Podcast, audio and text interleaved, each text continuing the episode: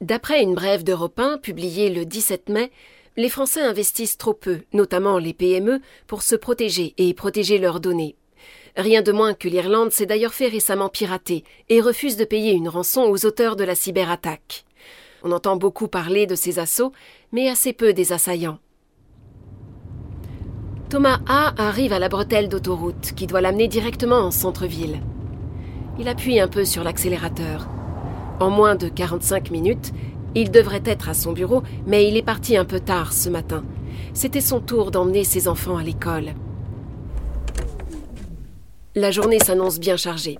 Il doit présenter cet après-midi à l'ensemble de son équipe en charge du secteur français le programme d'opération de phishing qu'ils vont lancer sur la France pour les prochaines élections.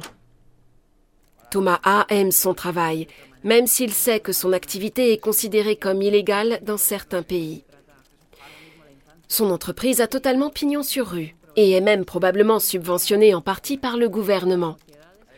Les mille ingénieurs dotés des technologies et moyens informatiques les plus modernes ont pour objectif de développer des campagnes de phishing pour voler des données leur permettant de propager des ransomware pour crypter les données des entreprises cibles. Réclamer une rançon sous la menace de divulguer des informations confidentielles portant atteinte à l'entreprise est souvent très lucratif.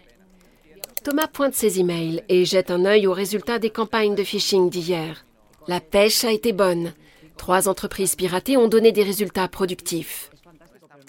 Une petite entreprise industrielle de 15 personnes est cryptée. Une demande de rançon de 1500 euros a été exigée pour libérer les informations. L'attaque d'une grosse entreprise travaillant dans l'aéronautique a permis de récupérer une bonne partie de ces données de recherche et développement. Ces éléments sont transmis aux services techniques pour analyse de la valeur des données volées, probablement plusieurs millions. Ces dernières ont aussi été cryptées, mais pourront aussi être divulguées avec une demande de rançon de 500 000 euros. Les données d'une étude de notaire ont été cryptées avec une demande de rançon pour 10 000 euros.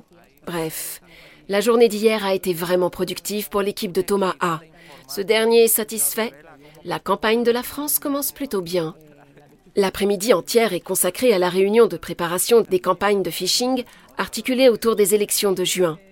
Recherche des informations pertinentes sur les lieux et les noms des listes, des candidats, stratégie d'évitement des outils de détection du phishing, évaluation des textes générant un plus grand nombre de clics.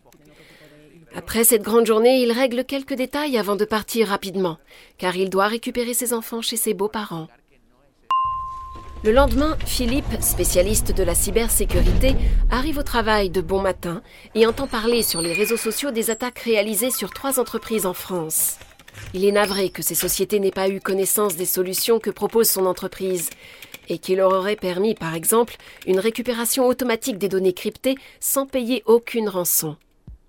Philippe va d'ailleurs nous en parler dès le prochain épisode en juillet à travers une série complète de podcasts à retrouver mensuellement sur votre plateforme favorite.